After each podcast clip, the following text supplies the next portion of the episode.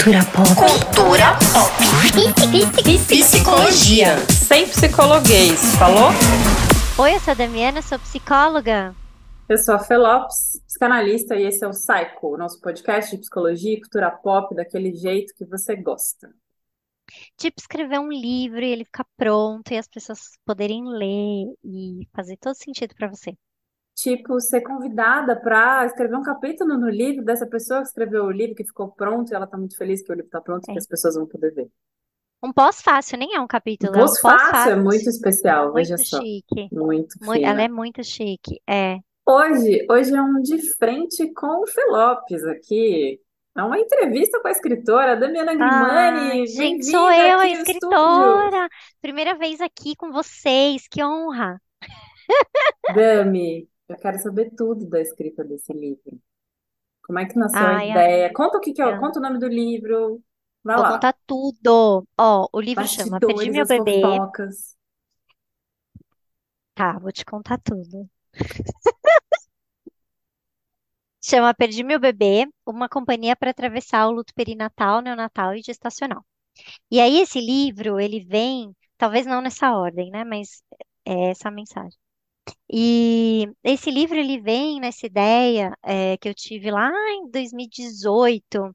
Eu, eu, eu leio muitos livros é, relacionados a luto perinatal, é, gringos, porque aqui no Brasil, o primeiro que eu encontrei que tinha alguma ressonância com o que eu acredito, e foi um livro, e é um livro até hoje de muita referência para mim, é o livro da Heloísa Salgado, que já veio aqui, que já gravou episódio com a gente, que é, é Como Lidar Luto Perinatal.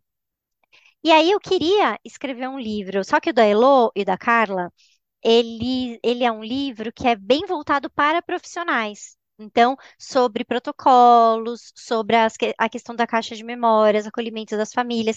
Então, é muito voltado para como um profissional pode trabalhar com essas famílias, né? Como estruturar um acolhimento do luto perinatal do- eh, a partir dos profissionais de saúde.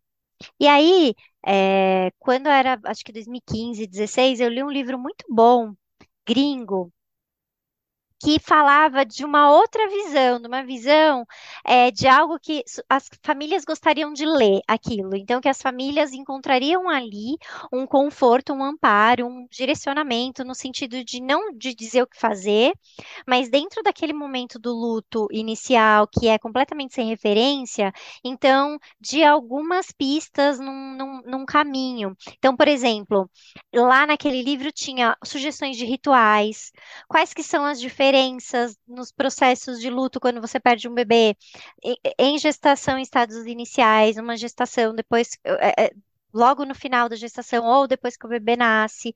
E aí essas diferenças, é claro que é subjetivo, que cada pessoa vai ver de um jeito diferente, mas quando eu falo nas diferenças, em relação a como a sociedade vai olhar para essa família também, que é muito diferente o acolhimento e o, o reconhecimento desse bebê dentro dessa dentro dentro da sociedade como um todo. E aí esse livro ele era incrível porque ele dava todas essas possibilidades e aí tinha relatos de famílias falando sobre como foi para eles estar naquele momento, naquela situação e o que ajudou, o que que não ajudou.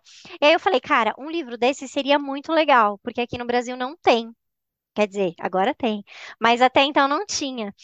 E aí eu comecei a escrever esse livro numas férias, é, em janeiro, olha lá, eu passando férias, né? Em janeiro de 2019, eu Tranquilo, comecei a a gente escrever. super sabe tirar férias, como vocês estão bem. Vocês viram, né? E só que o que antes de eu começar a escrever, eu mandei um e-mail para essa editora gringa perguntando se eu podia traduzir esse livro, porque aí eu ia fazer a tradução dele, porque para mim ele era completo, ele era exatamente o que, ge- que eu sentia que as famílias precisavam, que as famílias e os profissionais gostariam de ler aqui no Brasil. Só que, meu, eles nunca me responderam, mandei várias vezes, tentei contato, nada.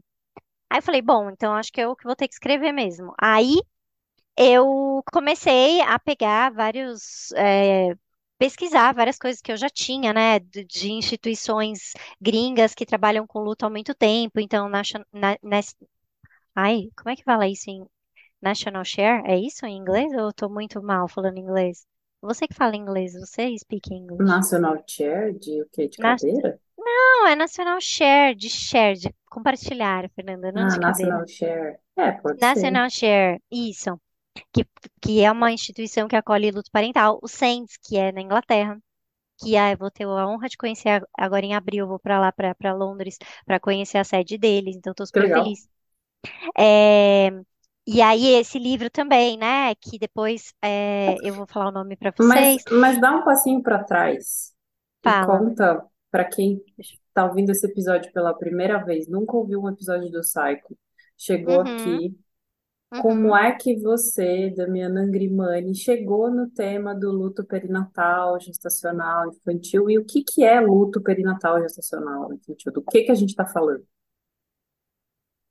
Então, eu pessoalmente, né, cheguei ne- nessa, ne- nesse, nesse campo de estudo depois de uma experiência pessoal minha, é, de uma perda que eu tive em 2013, é, de uma gestação em, está- em estágios iniciais. Então, eu estava gestando com menos de três meses, né, eu estava de 10 semanas, quando eu fui fazer uma ultrassonografia e o bebê não tinha batimento, né?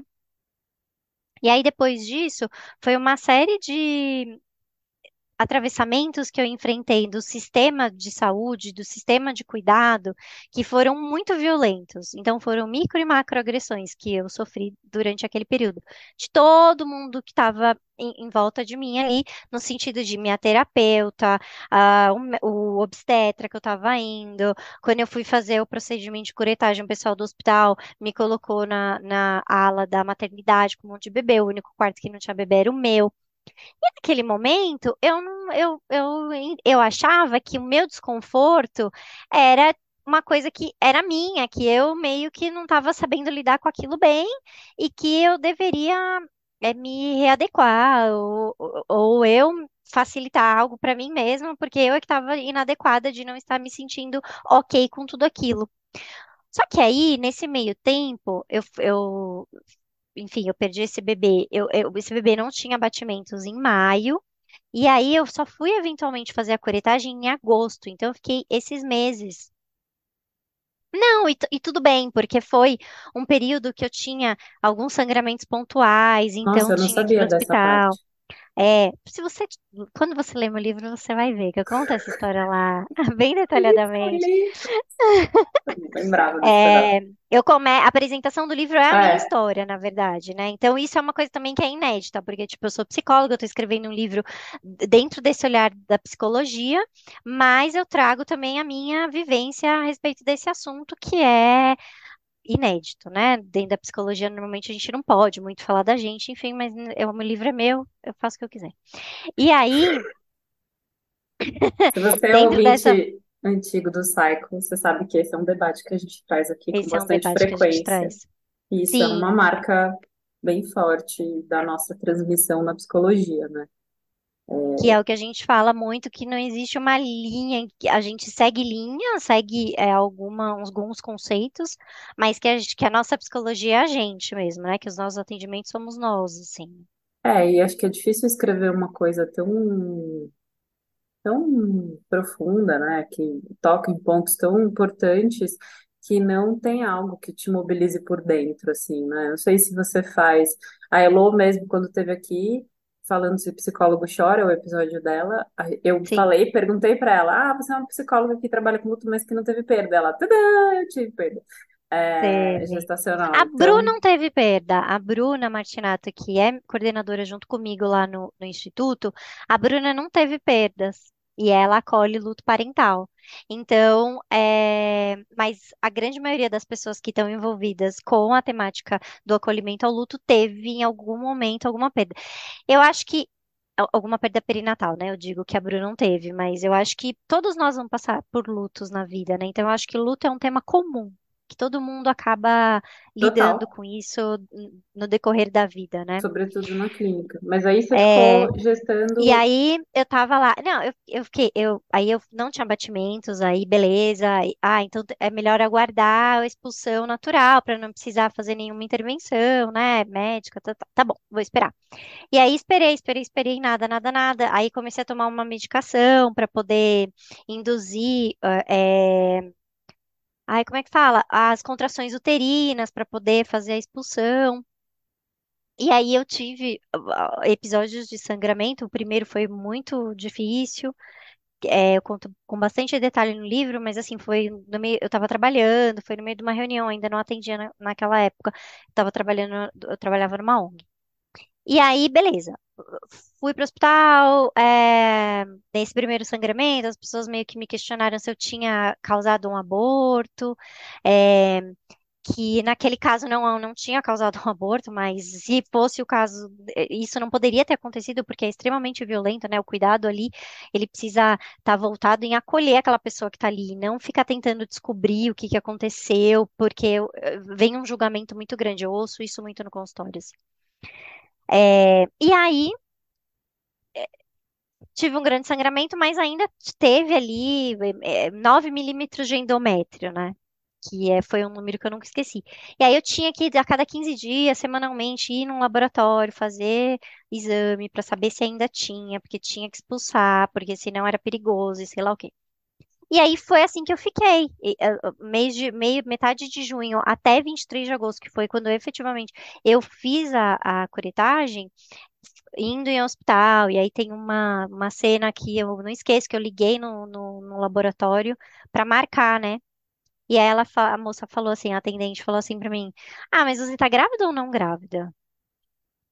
Aí eu falei, então, eu não tô grávida, mas eu tô com 9 milímetros de endométrio, então eu preciso fazer um, um ultrassom transvaginal. Aí ela, então, mas isso daí não, não configura não grávida, né? Então você me complica aqui pra eu fazer o cadastro. Porque você não tá nem grávida não grávida. E aí eu fiquei muito mal, chorei, fiquei com raiva da menina. E aí depois eu fui entender, né, que tipo, se para ela estava confuso, para mim estava muito mais, porque eu estava tava vivendo num limbo durante meses. Até que eu fui numa médica super intervencionista e falei, cara, eu quero fazer uma curetagem. Ela falou, tá bom, amanhã aqui, nove horas? Nove horas, pode ir lá pro hospital. Beleza. E aí ela falou, com certeza, não tem problema nenhum, a gente vai lá. E aí eu fui no hospital, numa maternidade famosa de São Paulo aí. E aí fiz a curetagem. Que eu nem sei se chama curetagem, porque eu- depois eu fui descobrir que tem vários nomes, né, para esses procedimentos. E, e aí foi, foi tudo aquilo, né? Ah, eu tava na ala da maternidade, ah, o, o enfermeiro falou para eu não ficar chateada, é, que logo eu ia engravidar, perguntou por que que eu tava triste. Eu falei, ah, porque eu queria estar aqui para ter bebê, não para fazer curetagem. Ele, ah, é mesmo? Nossa, eu sinto muito. Um outro, né? É, é uma questão de leitura de prontuário, sabe? De protocolo hospitalar, de colar um adesivo em algum lugar para as pessoas saberem que aquela pessoa teve uma perda, não tem um bebê. Então não é para ninguém perguntar sobre bebês para aquela pessoa porque ela não tem um bebê. Simples, protocolo simples. Que, que fora, na gringa, é isso, é um adesivinho de uma borboletinha, sei lá o quê, na porta do quarto, acabou, resolveu. Todo mundo sabe. Da pessoa que está responsável pela entrada das visitas até a pessoa que é, sei lá, quem responsável, diretor do hospital. Todo mundo sabe que aquelas, aquele quarto é uma pessoa que não vai precisar de ajuda para amamentar, não vai precisar de ajuda para, não vai precisar de bolsinha com prêmiozinho de bebê, de fraldinha, porque não tem um bebê. Só que até então eu achava que eu é que era o problema, que eu é que estava muito mole, que eu é que tava, não estava sendo forte o bastante, que eu é que estava fazendo frescura, porque na verdade, gente, 10 semanas, ridículo, né? Na minha cabeça, né? Porque tava todo mundo me passando essa mensagem e eu tava me achando inadequada por estar sofrendo. Então, onde eu me permitia sofrer? Porque fora, fora da terapia eu trabalhava muito loucamente, trabalhei 30 mil vezes mais do que eu trabalho, e dentro da terapia era onde eu me permitia chorar e sofrer e falar sobre isso. Aí teve um dia que minha terapeuta falou assim pra mim: Eu não sei por que você sofre tanto. Era só um combinado genético, não era um bebê. E aí, depois que ela me falou isso, eu nunca mais voltei, né, lá. E aí eu parei de atender, eu tava começando a atender, eu parei, falei, cara, eu não vou mais fazer psicologia, porque se esse é o jeito de, de, de ajudar as pessoas, de, de fazer te- terapia, de ser terapeuta, de ser psicólogo, de ser sei lá o quê, isso eu não quero ser. Porque a, a dor que aquela mulher me causou foi, tipo, absurda. Eu não vou fazer desse jeito, eu vou fazer de outro jeito. Então, eu vou parar tudo, porque eu, nessa época eu atendia criança. Vou parar tudo e vou estudar alguma outra coisa que seja diferente disso. E aí que eu comecei a estudar os protocolos de luto. humanizado da gringa. Então, eu cheguei nessas, nessas instituições, por isso que eu tô mega empolgada de ir conhecer o SENS efetivamente em abril, porque, meu, foi lá que eu bebi muito do que eu sei hoje, do que eu escrevo, do que eu escrevo, do que eu, eu das rodas e tudo, da estrutura dos protocolos que a gente é, faz, enfim. E aí eu comecei a ler, ler, ler, ler, estudar, estudar, estudar, e aí eu vi que não, que estava errado, que o que estava errado era aqui que a gente não, não tinha protocolo. Hoje tem, me, hoje tem um pouco, mas a gente ainda peca muito nisso. É, e um apagamento desses bebês, como se eles não existissem. Então, a partir daí, aí eu fui indo, né? O luto humanizado, humanização do luto, não sei o que, pouco material aqui no Brasil, não tinha quase nada. Achei um artigo ou outro, uma coisa ou outra. É, Aí eu achei a humanização do nascimento, aí comecei a estudar a humanização do parto, do nascimento, não sei o quê, porque aí eu engravidei. E aí eu falei, cara, eu quero atender esse público. Aí que eu comecei a atender perinatalidade, parentalidade. E comecei a atender em 2016 esse público. Só que aí o que aconteceu? Em 2018, chega uma pessoa no meu consultório e me fala, eu estava numa casa em São Paulo, que é referência em acolhimento, é, de gestação, de pós-parto, e aí eu perdi meu bebê e aí eu não tive lugar. E aí eu me senti muito mal, muito excluída, não sei o quê. Isso dentro da, da bolha, né? E aí eu falei, cara, eu saí da sala, eu terminei de atender ela, saí da sala, falei para a pessoa que, que era dona da casa, que eu, que eu atendia na época, falei, meu, a gente precisa fazer roda de luto aqui. E foi aí que efetivamente comecei a fazer as rodas de luto em 2018. Aí no mês seguinte eu já fiz a primeira roda, porque ela falou, claro, quer fazer, quando você quer fazer? Eu falei, ah, segunda-feira, uma segunda-feira por mês, 19 horas, a gente faz. Ah, beleza, pode usar a sala, Dami. E, e é- foi na casita. E a Carla, uma querida, ela e ela cuidava muito de uns detalhes, sabe? Porque, tipo, a mai- maioria das pessoas que trabalham com nascimento, o que que elas falavam pra mim na época? Ah, mas aí é muito chato, porque a gente tem foto de gestante na parede, não sei o quê, a pessoa vai chegar aqui com o bebê. Tá, cara, mas ela precisa chegar em algum lugar, e é aqui, porque aqui a gente fala de bebês. Bebês nascem, bebês morrem. A gente precisa falar desses bebês que morreram. E aí a Carla era super cuidadosa, porque tinha lá na casita o chá da mamãe da Veleda. Quando tinha as rodas de luta, ela trocava o chá, ela colocava outro chá, sabe? Não porque aquelas pessoas não eram mamães, mas porque aquele chá induz a lactação, o leite para quem está com o bebê no pós-parto. Então poderia gerar uma situação que não fosse confortável para uma pessoa que não está com o bebê no braço.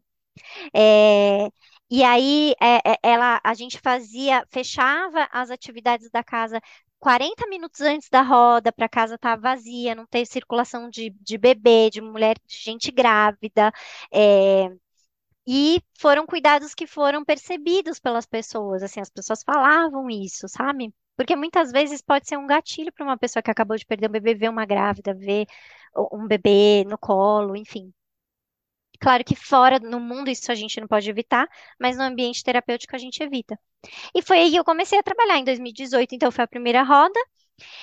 E aí disso veio essa questão que eu falei agora. E aí eu comecei a querer fazer esse livro, porque eu falei, meu, essas pessoas elas não, não têm noção dos protocolos hospitalares, dos direitos delas, por exemplo, de enterrar o bebê é, e, e de outras questões que podem estar todas no mesmo lugar. Então, qual o meu direito de licença parental quando eu perco um filho com X semanas de gestação, depois de que nasce? É, quando que eu posso enterrar um bebê? Quando que eu não posso enterrar um bebê? Qual a legislação? Eu posso dar o meu leite? Eu não posso dar o meu leite? Como é que é? E aí, tudo isso está no livro. Porque é como se as pessoas pudessem encontrar, e aí tem essas coisas mais burocráticas e práticas, e tem umas coisas mais é, pessoais, que assim, tipo, quais os rituais que podem acontecer nessa situação, né? Quais as possibilidades que podem acontecer? E, e tá tudo isso lá, né? Compilado lá, com histórias de famílias, contando as próprias experiências, é, e aí Como é foi. que, como é que foi transformar ao que você leu, o que você estudou, a tua experiência coordenando as rodas, atendendo as pessoas enlutadas em literatura, em escrita, em livro? Né? É um livro, é literatura não ficcional, mas é literatura. Como é que foi transformar, fazer essa passagem, sabe? De quem é, que não é um, não é uma tese, não é um livro escrito para ser uma tese, não é um artigo científico, que, né? Ele é um livro autoral teu sobre essa temática que você chama pessoas para te é, auxiliar em, em temas específicos, mas é uma é você pegar esse conteúdo, essa experiência e, e fazer ela virar escrita. Como foi esse processo? Eu usei, eu comecei a escrever usando como base uns. é, essas instituições gringas, elas têm uns folderzinhos que elas põem algumas, algumas diretrizes. Então, se você perdeu seu bebê, com tal... eu comecei a escrever dentro dessa lógica, dessa diretriz. Então, tinha lá o que é uma, per- uma perda em estágios iniciais da gestação. Então, eu comecei a escrever dentro dessa lógica, é, de explicar o que que era, como podem ser os sentimentos, o que normalmente eu vejo no consultório e algumas sugestões de rituais. Só que aí eu fui trazer, eu fui colocando algumas histórias que eu lembrava, eu, porque e aí poderia ser só isso mesmo. Só que aí para deixar, eu queria trazer, humanizar mais isso, eu não queria deixar tão protocolar assim, uma coisa que tipo vira um, uma Manual. o manual, exato. Eu queria trazer uma, uma coisa mais humana, em pegando é, histórias de pessoas que tinham passado por aquela questão ali que eu estava falando naquele capítulo. Então, gestação, estágios ini- iniciais. Então, eu pegava trechos de histórias, trechos de experiências, trechos de eh, rituais que, é que essas pessoas me, me trouxeram no decorrer desses anos todos. Então, tanto no consultório quanto nas rodas. E aí, esses capítulos, eles foram sendo enriquecidos com essas histórias de verdade.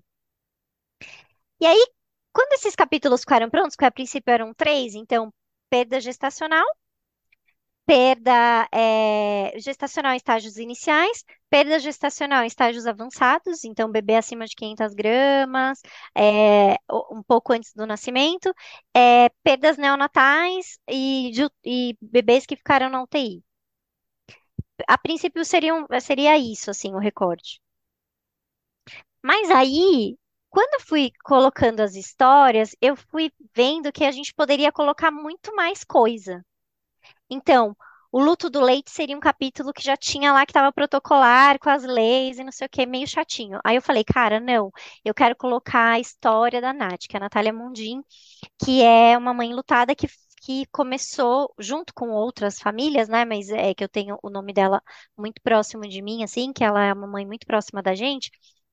É que ela foi uma das pessoas que encabeçou esse movimento no Ministério Público de fazer a Anvisa é, fazer uma correção na portaria para que mães enlutadas pudessem doar o leite. Até então, isso não era possível. Uau! Era possível, mas é, não ta- não estava claro ali que não era possível. Mas os bancos de leite não aceitavam, porque supostamente o que estava escrito na portaria era que pode doar desde que tenha um bebê que mame. Então, ela, depois que a filha dela faleceu, ela começou a fazer todo um movimento para doar leite, porque ela queria doar o leite. Ela já tinha pensado nisso durante a gestação, porque ela descobriu uma- a, a síndrome da filha dela na gestação, então ela sabia que a filha dela ia morrer al- algumas horas depois do nascimento. A gen- ela não sabia direito quanto tempo que a filha dela ia ficar por aqui. Então, ela sabia que um desejo dela muito grande era doar o leite, que ela já tinha amamentado os filhos gêmeos dela. E aí, quando ela chegou no banco de leite, não, você não pode. Aí ela foi, Ministério Público, enfim, fez todo o movimento que tá lá todo no livro. E aí eu falei, cara, Nath, você vai precisar contar essa história no livro, que eu quero a tua história quando eu falo de doação de leite materno, porque aí eu falo como é que é toda a questão, panorama do leite materno no Brasil, como é difícil amamentar, porque a fórmula, blá blá blá. E aí, quando você tá enlutada, é mais difícil ainda, né? Você Total. querer fazer, né? Porque aí todo mundo quer que você seque o leite. No hospital é amarra, põe uma faixa, seca o leite, acabou, é isso.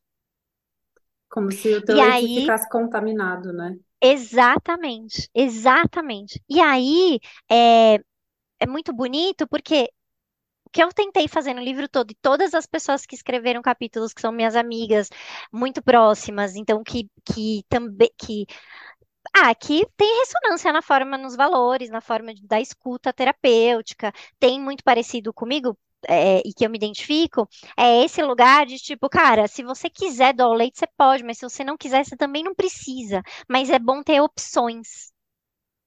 Então, eu estava conversando isso com a Lígia. A Lígia, para quem não sabe, ela também é uma das coordenadoras do Instituto do Luto Parental, que a Dani faz parte, É a coordena e Lígia tal. Aquino, ela, ela escreveu alguns capítulos junto comigo também. E também é uma mãe que perdeu a Laura com 39 semanas, né? É isso. Dura, ela descobriu que não tinha batimentos cardíacos da Laura durante o trabalho de parto. Ela chegou no hospital com o trabalho de parto Verdade. E aí ela descobriu durante o trabalho de parto, então foi.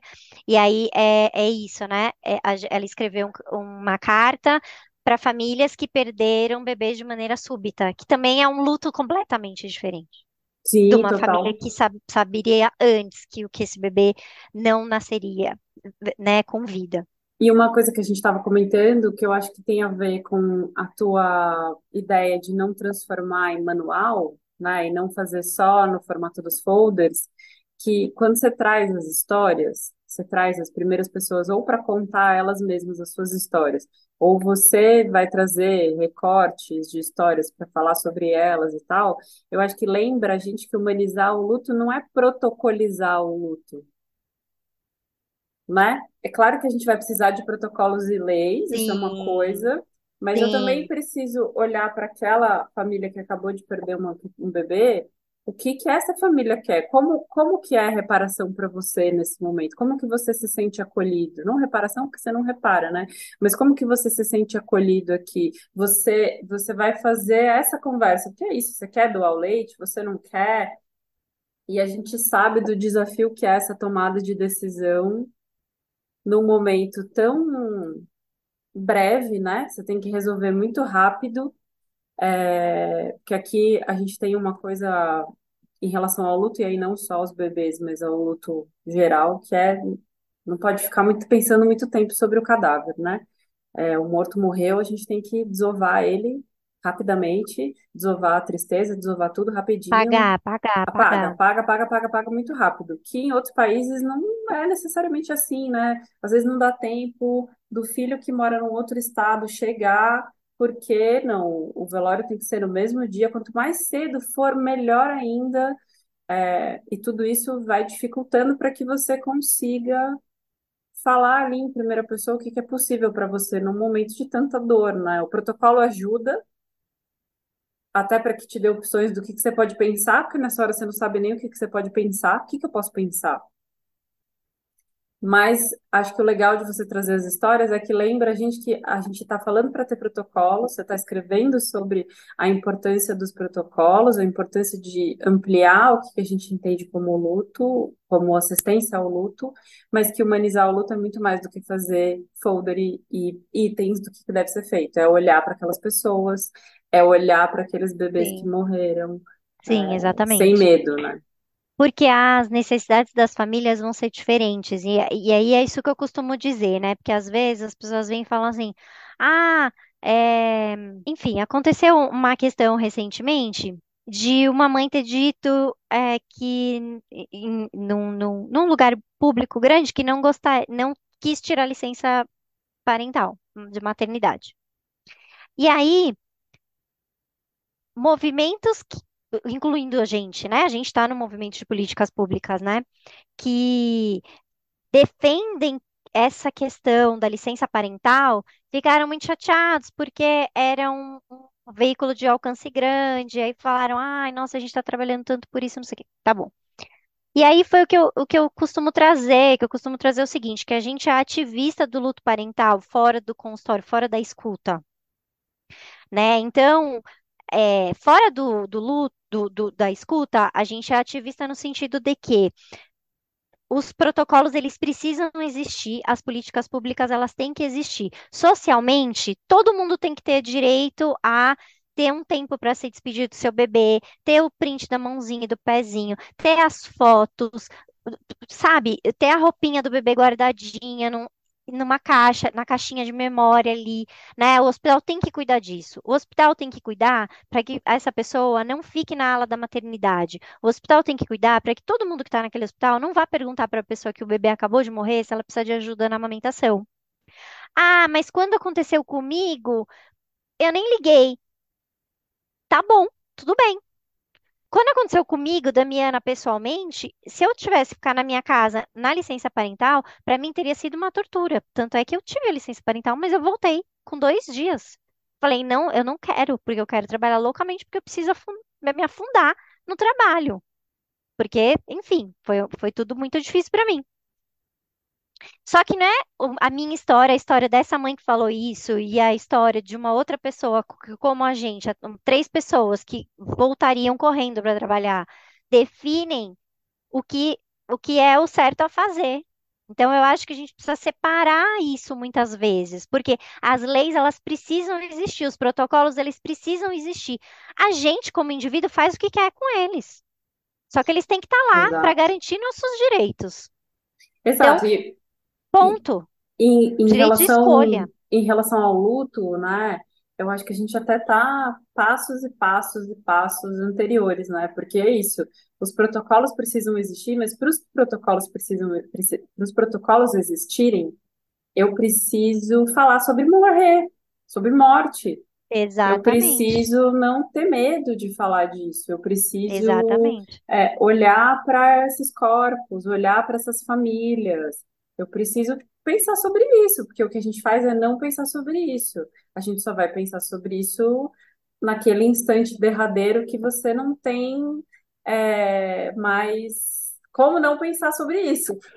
É porque, nas ver- E aí você na, na não, você você não verdade, sabe nem o que você pode escolher, né? Porque é isso, na hora que você. Eu é, lembro muito de um podcast que você participou com o Adriano, que também é um dos nossos sim, editores aqui, é, que ele falava que na hora que os gêmeos dele morreram, com 20 semanas, 22, não me lembro exatamente, nem dava para pensar e nem tinha alguém para te dizer. Você pode, se você quiser, registrar seus filhos, mesmo eles não tendo a- a- o peso que tem que ter para você. Existe isso. Não tinha nem ninguém para fazer isso, porque a equipe também está travada. Ninguém quer falar. Se as pessoas não querem, eu passei recente, né? Já contei isso no meu Instagram de pessoa, pessoa jurídica, inclusive, no Fellows Psico. Eu passei recente pela morte do meu padrinho, que eu comentei com a Dami a- o despreparo do, da UTI oncológica de um puto hospital famoso em São Paulo para atender uma pessoa que está francamente morrendo. Era isso que estava acontecendo ali.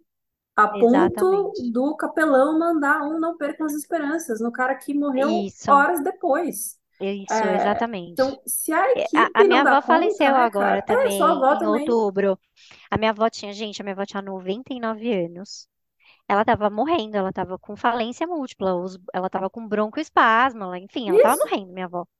E aí, eu falei para o médico, porque a gente precisava saber como é que funcionava o trâmite da assinatura do atestado de, de- óbito dela, porque ela queria ser cremada de qualquer jeito. E aí a gente descobriu que precisavam de duas assinaturas. Aí a gente queria garantir que ela tivesse essas duas assinaturas para que a gente pudesse fazer o que ela queria. O médico ficou super incomodado. Ah, Coitado, eu fiquei com pena, porque assim, ele trabalha no hospital que só atende idoso. Ou seja, morre gente pra caramba. Morre gente pra caramba, idoso, sim. No, no, no, andar da minha avó só tinha idoso, bem idoso como minha avó, acima de 90 anos. Então, assim, tipo, não percam as esperanças, a gente ainda não chegou nesse momento. Aí eu falei pra ele, doutor, ela tem 99 anos, ela tá com broncopneumonia.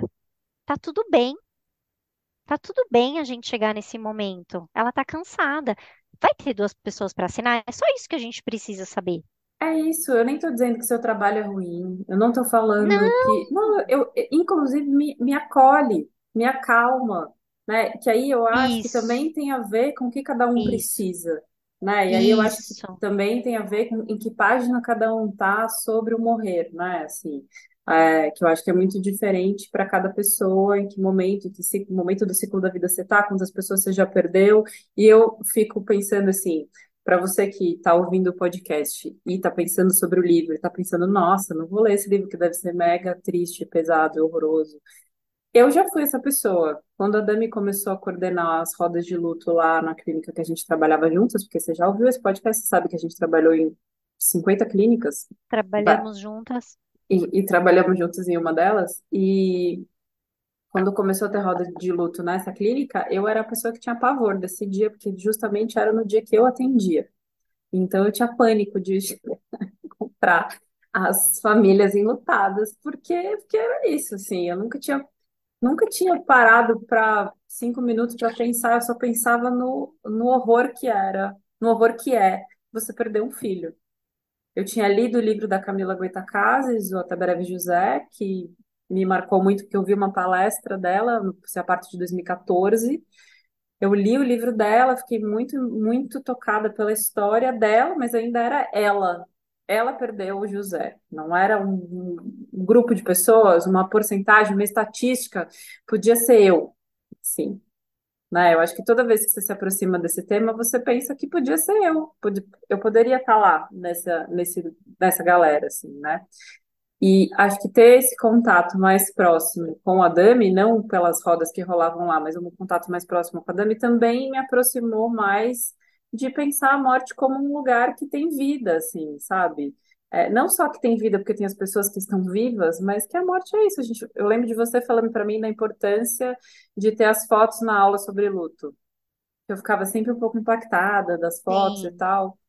As, fo- as fotos que a Fê está falando são fotos é, das famílias com os bebês mortos. Então, é, as pessoas acham muito mórbido, muito esquisito. Por que que vai tirar foto de um bebê morto? Porque esse bebê morto, ele é o filho daquela família e é a única foto que essa família vai ter dele.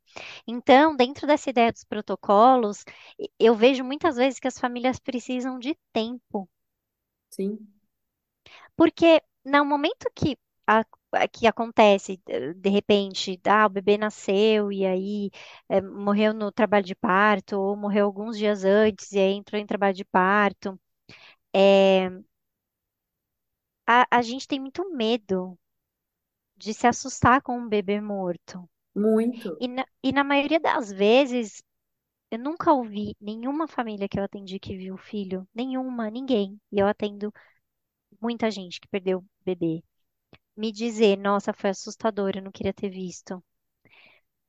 Todo mundo me, di- me conta detalhes sobre o- aquela criança. T- os- os- o- Ai, tinha um cabelo igual ao meu quando eu era nenê, eu vi nas fotos, era impressionante. Ai, o dedo do meio do pé era maior do que o dedão, e aí era igual do meu marido. E a orelhinha, igualzinha do irmão quando tinha nascido. Aquele bebê, ele se humaniza quando as pessoas Total. contam sobre ele. Só que às vezes as famílias precisam de um pouquinho de tempo para poder ver os bebês.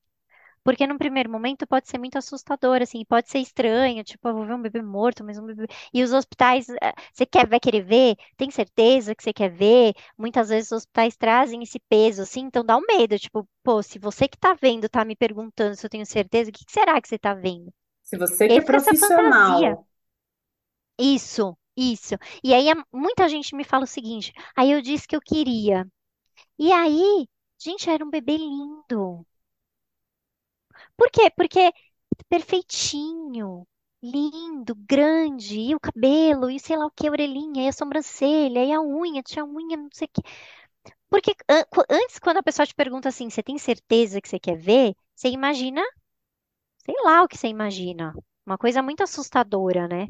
Eu acho que é a tentativa de encontrar um protocolo, que não é um protocolo, obviamente, em que você fosse sofrer menos, como se houvesse um jeito de você sofrer menos pela perda Era do isso que eu ia te falar. É, não O tem como problema da sofrer perda menos. dos bebês é que quando um bebê morre, é uma grande tragédia, sim. É uma dor absurda, sim. E toca muito na nossa impotência diante da vida, porque um bebê morreu e a gente não tem nada para fazer a respeito disso. É isso. Nada. Então toca nessa impotência de tipo, poderia ser eu. É, meu Deus do céu, é, como que essa família tá fazendo? Ai, um bebê morreu, e o que que é um bebê morrer? É, é- é muito assustador um bebê morrer, porque é contranatural. Os bebês não morrem, os bebês nascem. Quem morre é a minha avó de 99 anos. E ainda assim tá difícil morrer com Exato, 99 isso anos. que eu fiquei, Imagina. isso que eu fiquei assim. Eu falei, cara, se aqui eles lidam dessa forma, aí uma amiga minha, que é a, a Juliana Dantas, do Finitude, do podcast Finitude, eu falei, Ju, que ela trabalha muito com cuidados paliativos, eu falei, Ju, meu, é assim? Aí ela, aí ela conversou bastante comigo, ela falou, cara, eu sinto muito, porque, se lá tava desse jeito, foi a primeira coisa que eu pensei, eu falei, meu, imagina as famílias com os bebês, como que deve ser difícil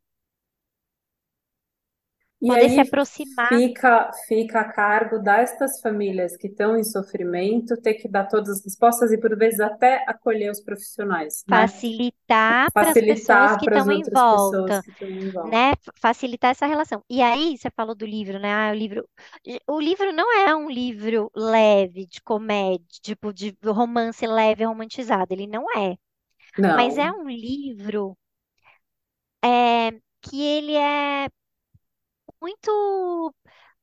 Ele não é um livro duro. Ele é um livro que acolhe. eu ia falar isso. Ele é um livro generoso.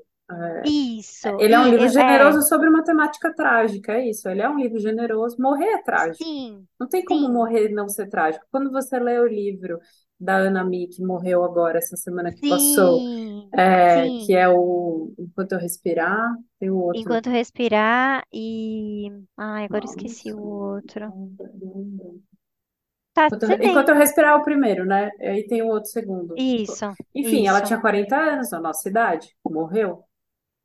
Pô, é um 40 baque anos é a nossa idade. quando você escuta.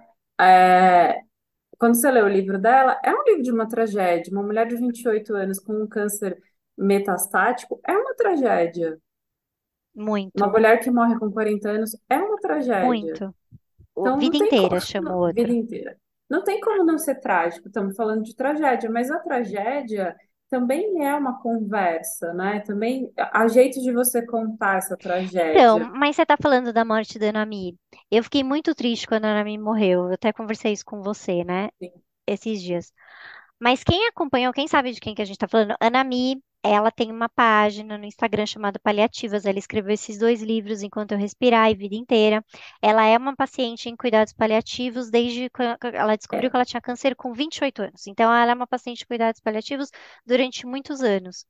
E isso. aí, ela se tornou uma referência em cuidados paliativos. Então, se você for procurar sobre cuidados paliativos no Brasil, certamente você vai cruzar com o nome da nome Ana dela. Mi.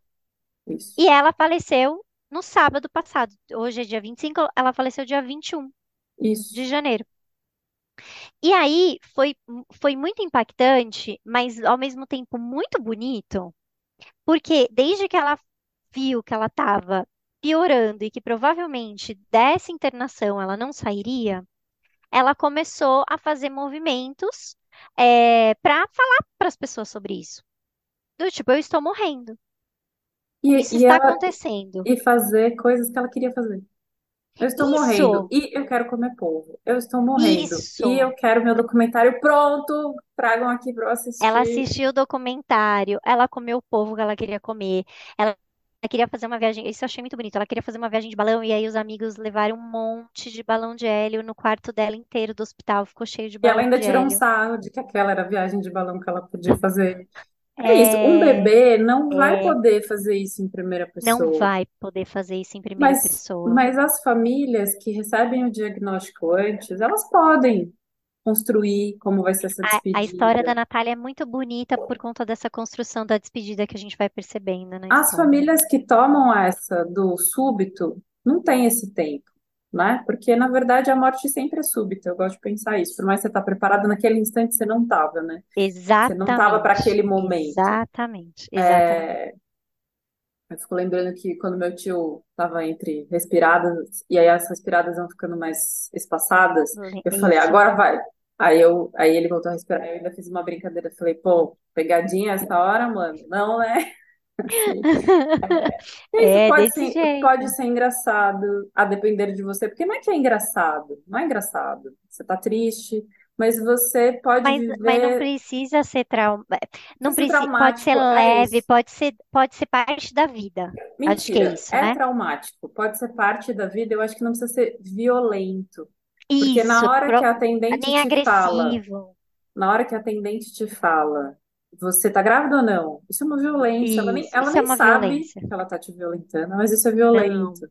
Na hora não. que a psicóloga te diz, é só um combinado genético, isso é violento. Isso é violento. Então, o livro, ele é um livro que vai falar de trauma e vai falar de uma tragédia, que é a perda de um filho, mas ele não é um livro violento, que vai te, te Não, agredir, não, que vai dizer para você que você faz as coisas erradas. Não, ele é realmente não. uma, uma leitura companheira, assim.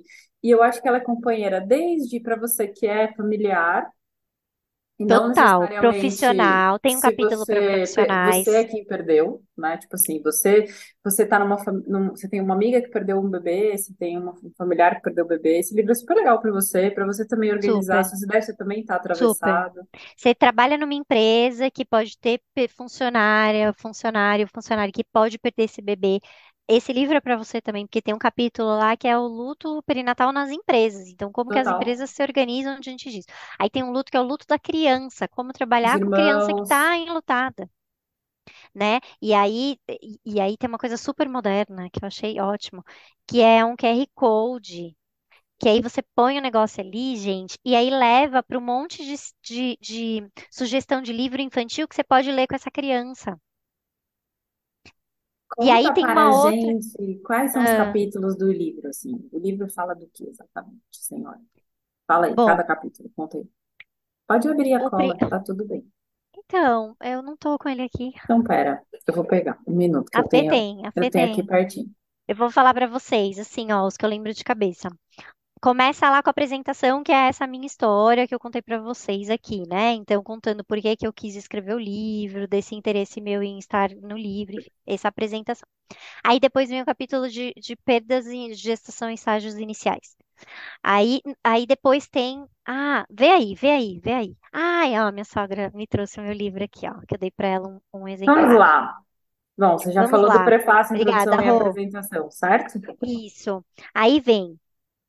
Primeiro, o primeiro capítulo que eu mais amo, que é esse, Viver o luto é como estar com uma gripe constante, porque aí esse daí não fala necessariamente de, de lutos específicos, mas fala sobre essa sensação do, do processo de luto no começo. Então, é, as várias famílias me contando como é que era a sensação e, e o estado mental, físico e psíquico de perder um filho.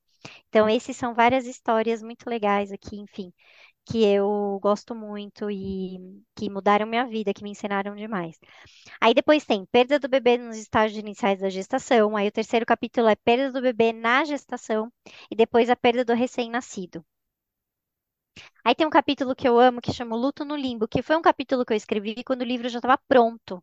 Que eu implorei para a Débora, editora, incluir mais um capítulo, ela quase me matou.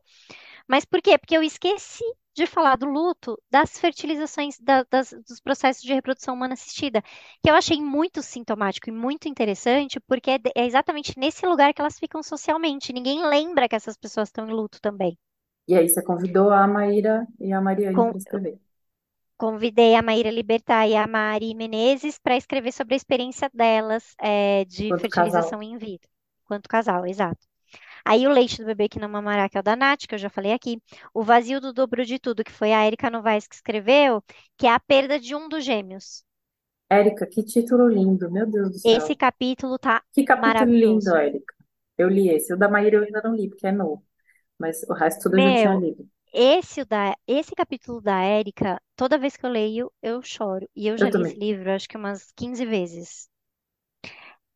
Puerpério Sem Bebê, que é da Van. Esse capítulo a gente colocou trechos no Instagram do Instituto do Luto Parental e fez muitos sucessos e as famílias se identificaram demais sobre essa questão do puerpério sem bebê, que é algo que também não se fala, né? Como é que é esse Sim. pós-parto sem esse bebê, né? Como é que você pode dizer que a você tá puérpera assim, bebê? exato. E a Van escreveu lindamente porque ela é a, a rainha do puerpério, ela é maravilhosa.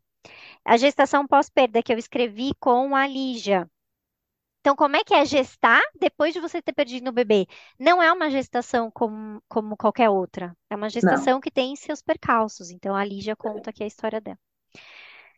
Gestação, é, o luto do homem que perdeu o bebê, que também é um capítulo muito bonito que o Gabriel Messias escreveu a história dele, né? Do filhinho dele, do Luiz. Vale muito a pena ler esse capítulo, tá bem bonito. A, a a relação conjugal depois da perda, que eu também escrevi com a Lígia. Então, como é que fica esse casal depois da morte de um bebê. Porque tem impactos para o relacionamento tanto quanto um bebê que vem para casa vivo. Sim. Então, perder um bebê também tem impactos para os relacionamentos. É, os direitos das famílias enlutadas, que quem escreveu foi a Lígia e a Júlia, lá do Instituto, que aí essa são os direitos, então, sobre funeral, sobre doação de leite, enfim, tudo isso ali tá- vai estar tudo nesse capítulo. Esse capítulo também tem um QR Code, porque a gente vai atualizando conforme as leis vão mudando. Então, a pessoa pode entrar no nosso site para ver as atualizações que forem acontecendo. É, grupos de apoio e perdas gestacionais e neonatais, os rituais e datas comemorativas, que também tem um QR Code com as fotos de famílias que fizeram rituais. Então, as fotos dos rituais dessa família para inspirar outras famílias que quiserem. Então, como que você pode, como familiar, como amigo, como profissional de saúde, apoiar uma família enlutada? O luto das crianças, o luto dos avós, é, o profissional de saúde que também vive o luto, que quem escreveu foi a Josi Zecchinelli, que também coordena lá o Instituto. E aí a Bru escreveu o processo de luto e o ambiente de trabalho. E a Fê escreveu o pós-fácil, que ela vai contar para vocês. O que, que foi o seu pós-fácil, Fernanda Lopes, Fê Lopes? O meu pós-fácil, que eu virou pós-fácil no caminho, Tá e lindo eu fiquei muito feliz de ser o pós-fácil, assim, É, é um capítulo para falar sobre a- quem pode chorar a morte dos filhos, né? Todo mundo pode chorar a morte dos filhos, obviamente, mas como é que é o luto das famílias negras que perdem crianças, né? É, perdem bebês. Se a gente for pensar que a gente tem toda uma má assistência gestacional para as mulheres negras e violência E obstétrica e violência tal. obstétrica, é. E perdem crianças, né? Então eu fiz uma, uma costura de vários casos, até pensando nas fertilizações, pensando nos casais de mulheres, no caso da, do Miguel e da Mirtes, que morreu na pandemia em 2020, o Miguel, é, da, dos da impunidade, o que, o que, que vai, o que, que atravessa esse luto que acaba sendo um luto cortado por você precisar provar que esta morte foi violenta, você precisa provar os seus direitos, você e que é uma, uma coisa que de certa forma Provar que você todo não foi negligente. provar que você não foi negligente e o quanto que isso é violento num processo de luto, que você poderia estar só chorando a morte do seu filho, né? E vivendo tudo que já seria dolorido desse momento. E eu acho que tem uma coisa bonita para mim quando eu penso no luto das crianças, principalmente, né, dos bebês e das crianças, é que tanto esse livro como os rituais que as famílias fazem. É um, um processo de você inscrever esses bebês na vida, né? De você inscrever, inscrever ele, Total, inscrever eles total, na história dessa família, inscrever eles na vida, e para as famílias negras é tentar inscrever eles para além da violência, né? Então foi isso que total, eu escrevi. Foi muito legal, total. fiquei muito Muito feliz de lindo. escrever. O pós-fácil da Fê tá bem bonito. E aí, depois do pós-fácil cartas, da Fê, cara. tem cartas de famílias enlutadas. Então, para famílias que viveram a dor de se despedir dos seus bebês, né? É, essa, essa é tipo uma introdução que eu fiz. Então, para todo mundo que teve a dor de, de viver, de ter que, de precisar se despedir dos seus filhos. Aí, para famílias que tiveram diagnóstico de incompatibilidade com a vida e optaram por interromper a gestação. Para mães solo que perderam seus bebês. Cartas para famílias que perderam os bebês gêmeos. Para famílias que perderam tiveram perdas gestacionais, para famílias que perderam seus filhos de morte súbita, de maneira súbita, né, sem, sem preparação, né, ali no meio do trabalho de parto, às vezes. Carta para os pais de gêmeos, um na terra, outro no céu.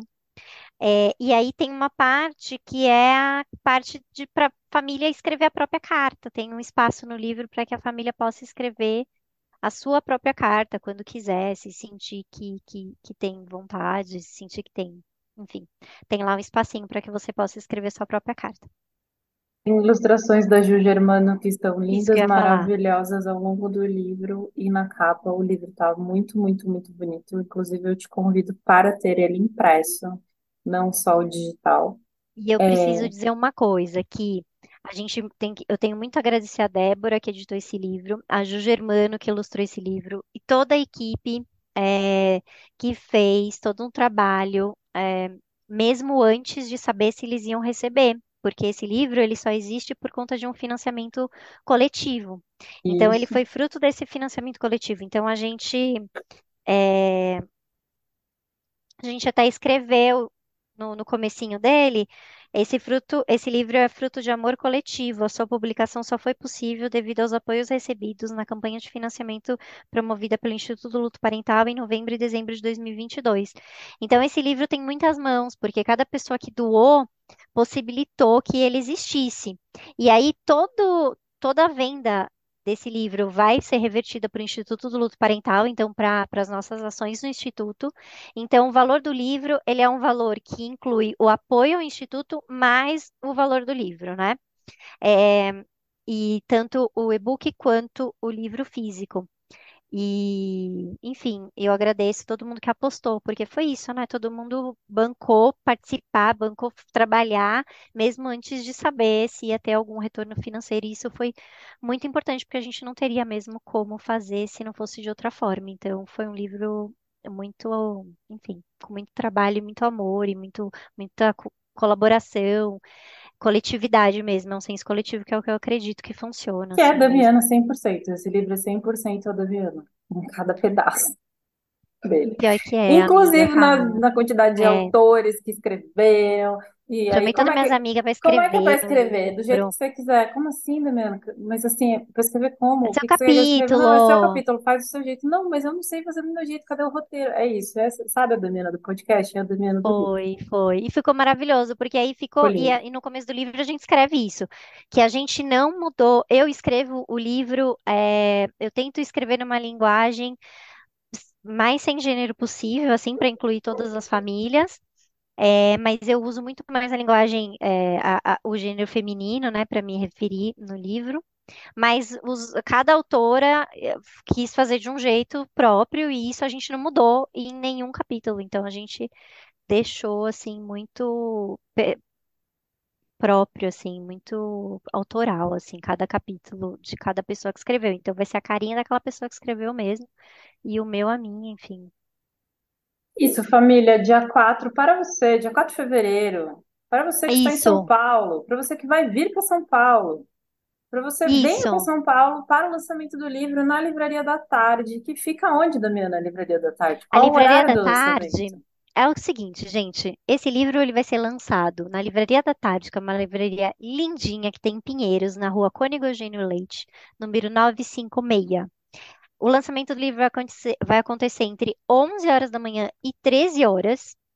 E é, vou estar lá assinando Vulgo uma da tarde, e para você que tem dúvida de 13 horas, não é 3 da tarde, é das 11 a uma da tarde. Depois a Damiana quem vai tem almoçar, dúvida tá? disso, Ah, sei lá, vai que a pessoa ouve 13 e e ouve Não, 3. é, não é 15 horas que é 3 da tarde, são 13 horas que é uma da tarde. Num Isso. sábado, a Débora falou que tem que falar isso. Sábado, 4 de fevereiro, das 13, das 11 da manhã às, às 13 horas, ou das 11 à 1 da tarde, na Livraria da Tarde, em Pinheiros. É, vai ser muito legal. Vai estar todo mundo lá e vai ser uma das últimas oportunidades das pessoas me verem presencialmente, né? Então, vão lá, corram lá. É isso. Você tá dando um spoiler? Assim? Tô dando um pequeno. spo- Não, vou deixar no, vou deixar no ar. Tá bom.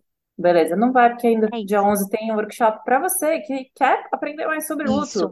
Dia 11 de fevereiro tem workshop e ainda tem vagas. Com a Dani, Isso, a gente vai lá teve no um, direct a dela. gente teve uma da, dos, dos apoios da benfeitoria, que já encerrou, né? Foi esse workshop. Então, a gente tiveram algumas vagas remanescentes que a gente está abrindo agora para venda, exatamente o mesmo valor da benfeitoria. Então, fazendo o workshop, você vai ter uma aula sobre a escuta do luto parental e os lutos não reconhecidos e vai ganhar um livro e o certificado.